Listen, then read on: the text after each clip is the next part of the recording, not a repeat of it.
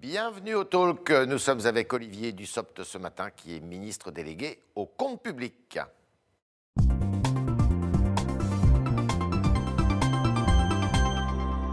Olivier Dussopt, bonjour. Bonjour. Alors, vous respectez la règle gouvernementale, le masque. On a, on a un peu de distance Et vous entre, l'exemple. entre nous, mais Pas de euh, problème. il faut respecter cette règle. Alors, euh, il y a une polémique qui est née cette, euh, ce week-end à propos de dîners clandestins auxquels auraient participé des ministres.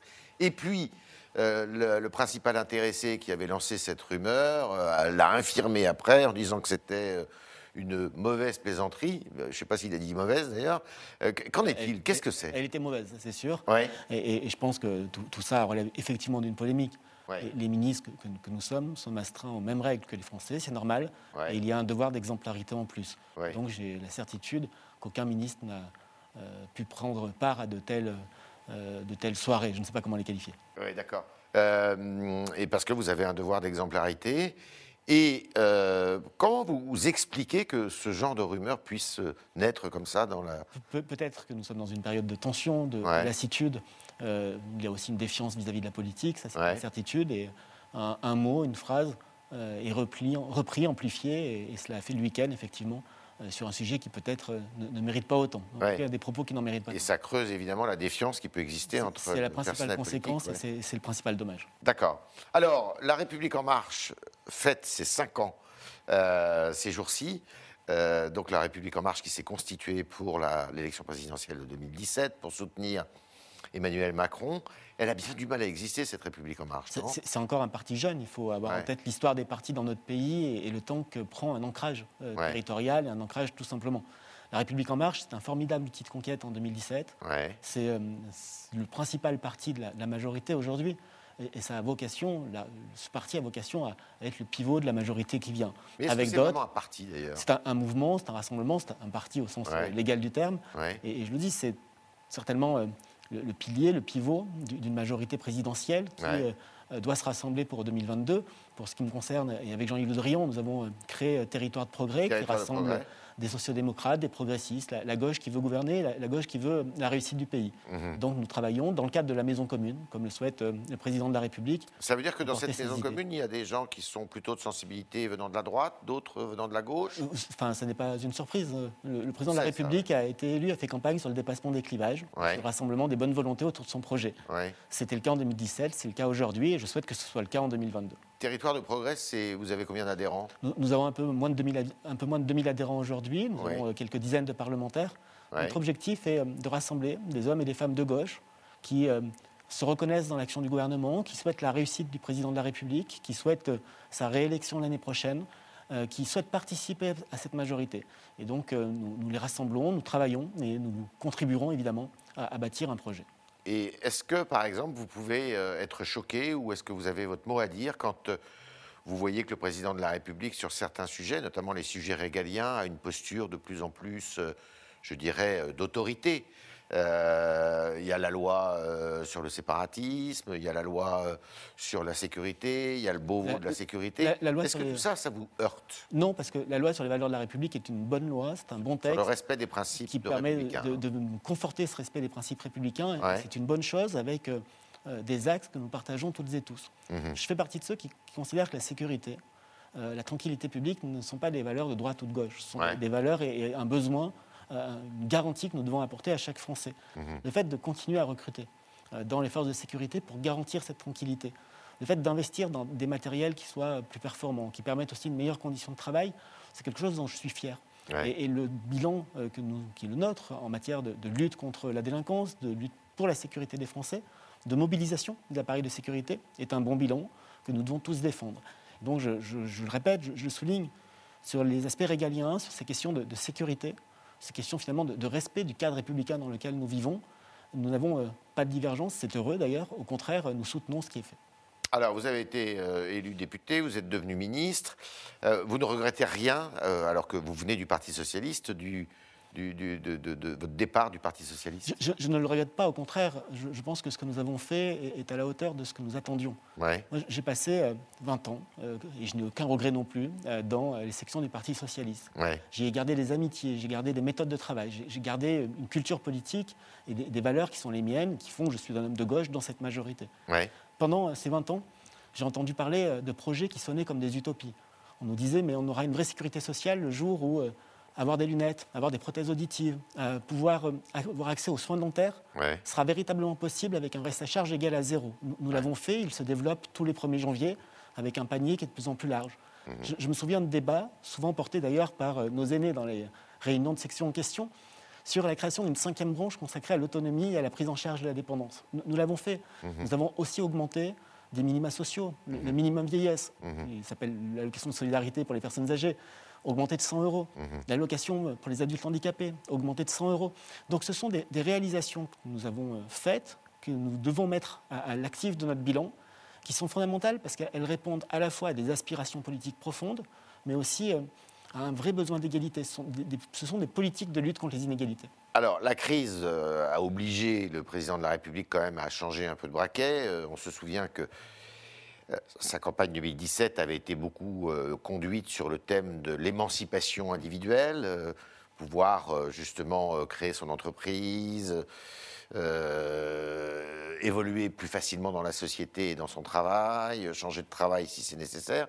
Et puis là, on peut dire que c'est le retour de l'État quand même, euh, en force. Hein. C'est le retour de l'État, mais c'est le retour de l'État autour euh, de ces priorités du président de la République qui ne sont pas invalidées par la crise. Mhm. Vous parlez euh, de mobilité professionnelle. Mhm. Quand on vit la, crise sanitaire que nous connaissons et les conséquences économiques et sociales, la mutation de l'économie que cette crise va entraîner, la question des mobilités, de la formation et du reclassement est une, question qui reste fondamentale.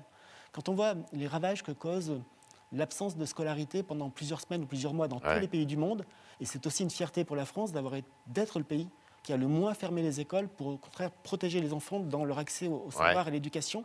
Ça démontre que les questions de lutte contre l'inégalité des chances, d'accès à, l'éducation comme un moyen d'émancipation et donc un moyen de, lutter contre ces inégalités de destin restent des questions qui sont fondamentales. Et, même si nous allons un peu plus loin, vous avez évoqué plusieurs euh, aspects de ce que le président de la République a, défendu et, et défend depuis 2017 les créations d'entreprises continuent malgré la crise. C'est aussi un des acquis euh, de ce quinquennat et de la politique économique. Sur quoi va se jouer l'élection présidentielle de 2017 Je pense que l'élection euh, de 2022, de 2022 euh, va se jouer sur évidemment la, capacité que nous aurons collectivement à, défendre ce qui a été fait pendant ce quinquennat, mais aussi la capacité à porter un projet. Et je souhaite, ce n'est pas à moi de le dire pour lui, ce n'est pas à moi de décider d'un calendrier. Je souhaite évidemment que le président de la République soit candidat et je souhaite plus encore qu'il soit réélu.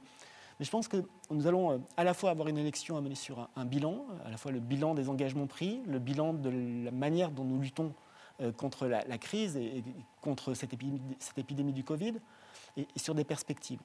Le, projet politique d'Emmanuel Macron en 2017, et notamment ce refus de l'assignation à résidence dans, dans mmh. tous les domaines, culturel, éducatif, professionnel, géographique, c'est un, projet Contre la culture de la rente, en fait. C'est un projet qui reste d'actualité. Mhm. Et, ce n'est pas un projet pour 5 ans, c'est un projet pour 10 ans, pour 15 ans qu'il faut poursuivre. D'accord. Alors, euh, les prévisions du Fonds monétaire international euh, sortent là ces, heures-ci. Euh, et on se demande si eh bien, le plan de relance américain, qui est extrêmement puissant, avec une reprise de l'activité aux États-Unis qui est aussi très forte, L'Europe est un peu en deçà, beaucoup en deçà d'ailleurs. Est-ce que ça veut dire que le plan de relance euh, qui a été euh, imaginé en Europe est insuffisant et qu'il faudra un deuxième plan, comme le pense le président de la République? Deux choses. D'abord, il faut comparer ce qui est comparable. Le plan de relance américain est un plan national, dans un État fédéré, mais c'est un plan national. Et vous avez très certainement noté que dans ce plan de relance, il y a des chèques faits directement aux Américains. Directement aux citoyens. Dans, un pays où la prise en compte de l'activité partielle n'existe pas. Ce qui est quand même une grande différence mmh. en termes de protection et de protection dans, la durée. La, deuxième euh, chose qu'il faut souligner en, réponse à votre question, c'est d'abord euh, le fait que le plan de relance européen, tel qu'il existe, tel qu'il est mis en œuvre, tel que nous le discutons pour euh, le décaissement des fonds, est une première première dans la capacité d'intervention de l'Europe, première dans sa capacité aussi à, être solidaire sur un certain nombre de dettes. Est-ce qu'il faut aller plus loin Peut-être? C'est euh, la sortie de la crise qui nous permettra euh, de le dire et, de le définir. La priorité qui est la mienne comme ministre en charge des comptes publics, c'est la mise en œuvre du plan de relance français, dont 40% sera, seront financés par euh, le plan de relance milliards européen. 100 milliards. 100 milliards. C'est cette capacité à mettre en œuvre les 100 milliards. Nous avons déjà engagé 10 milliards en 2020. Nous avons passé le cap des, 26 milliards engagés. Notre objectif euh, avec Bruno Le Maire est que 50 milliards soient engagés d'ici la fin de l'année 2020. c'est bien d'avoir un, un D'ici la fin de l'année 2021. 2021 pardonnez-moi. C'est bien d'avoir un plan de relance qui soit euh, formaté tel qu'il est. C'est bien d'avoir un plan de relance qui permette aussi d'accélérer sa mise en œuvre. Mhm. Et, nous avons euh, déjà indiqué dès le début que les actions du plan de relance qui fonctionnent très bien ont plutôt vocation à être réallouées, réabondées quand c'est nécessaire, et qu'à l'inverse, celles qui n'avanceraient pas assez vite pourraient euh, être supprimées, pourraient être mises en cause dans un principe de redéploiement. Mhm. C'est un peu technique, mais notre volonté, c'est que ce plan de relance de 100 milliards qui vient booster l'économie, qui est certainement la meilleure façon de répondre à la crise que l'économie traverse, c'est qu'il soit euh, vite et pleinement mis en œuvre. Alors tout ça dépend aussi, parce qu'on parle de relance, mais la, relance, elle ne fonctionne que si euh, la campagne de vaccination arrive à son terme et qu'elle est conduite rapidement. Or, aux États-Unis, justement, il y a eu une campagne de, vaccination extrêmement offensive. En France, ça a été quand même très poussif, là. Est-ce que c'est pas aussi... Euh, euh, eh bien, une erreur d'avoir euh, été aussi lent au début de cette campagne? Peut-être que nous sommes euh, partis moins vite que les autres. Mais, aujourd'hui, lorsqu'on regarde les, pays de l'OCDE, mhm. nous, sommes le quatrième pays de l'OCDE en pourcentage de population ayant fait l'objet d'une vaccination. Ça n'est pas si mal. Nous, sommes devant la plupart de nos voisins européens qui, au mois de janvier, étaient loin devant, à l'exception de la Grande-Bretagne ou, des États-Unis. Nous, nous, avons presque 2 millions de personnes qui ont été vaccinées la semaine dernière. Nous allons atteindre les 10 millions de personnes vaccinées ce qui est conforme aux objectifs, et, le président de la République a eu l'occasion de, rappeler le calendrier qui était le sien. Nous avons des, livraisons de, vaccins qui euh, vont crescendo, et, c'est heureux. Chaque dose doit évidemment être euh, injectée, doit être utilisée, et je pense, je suis même convaincu, que le calendrier tel que défini par le président. C'est-à-dire que les plus de, plus de 18 ans qui le souhaitent seront vaccinés d'ici à la fin de l'été. À la fin de l'été, c'est l'objectif, de manière à ce que nous puissions euh, aborder euh, la rentrée dans les meilleures conditions possibles et puis que cet été, 2021 puisse marquer euh, le bout du tunnel. Alors comment on va rembourser tout ça? On, va rembourser euh, d'abord en soutenant et en valorisant la croissance. Il faut rembourser. Il, faut rembourser. C'est un débat dans lequel finalement nous n'entrons même pas. Nous, considérons que la France est un grand pays, c'est une puissance qui n'a pas fait défaut depuis plus de deux siècles et qui ne fera pas défaut. Donc nous tiendrons nos engagements. Notre volonté est de rembourser cette dette sans augmenter les impôts. Et donc par Alors que Joe Biden la stimulation les impôts sur les sociétés. Hein. Il les augmente, mais il faut aussi avoir en tête qu'ils sont beaucoup plus bas que ceux que nous pouvons connaître en France. Euh, mais notre objectif est vraiment de susciter la croissance, de pousser la croissance pour générer des recettes et, rembourser cette dette. Il n'y aura pas de nouvel impôt? Nous ne voulons pas de nouvel impôt. Nous avons même pris la décision, malgré la crise, de continuer à baisser les impôts. Et à la fin du quinquennat, euh, entre 2017 et 2022, les impôts en France auront baissé de 50 milliards d'euros. La moitié pour les entreprises, la moitié pour les ménages. À la fin de l'année 2021, si on prend un terme un peu plus rapproché, sur la base de ce qui a été voté par le Parlement, nous serons à 45 milliards d'euros, là aussi moitié ménage, moitié entreprise au total. Alors il y a des élections régionales qui doivent avoir lieu dans la deuxième quinzaine du mois de juin. Ce n'est pas encore tout à fait certain, mais enfin, c'était les dates qui étaient fixées. Euh, vous allez vous engager dans... Euh, je, vais faire campagne pour les listes de la majorité présidentielle, et en particulier pour celle de, Bruno Bonnel en, Auvergne-Rhône-Alpes. Ouais. Euh, je suis convaincu que la, majorité présidentielle, dans toute sa diversité, et mes amis de territoire de progrès prendront leur part dans chaque région, mhm. cette majorité a des choses à dire, a des projets à proposer. Face à un président sortant qui est une, figure de la droite, hein, une figure de la droite en, en Auvergne-Rhône-Alpes. ce que nous disons, et ce que dit très bien notre candidat, c'est que la région peut faire mieux, que la région mérite mieux, qu'en matière de formation professionnelle, on l'a évoqué tout à l'heure, il y a des choses qui peuvent être plus réussies et, peut-être même moins sacrifiées. On est avec euh, Olivier Dussopt ce matin au, au, Talk du Figaro et on continue, euh, chers auditeurs, avec euh, Sacha Beckerman.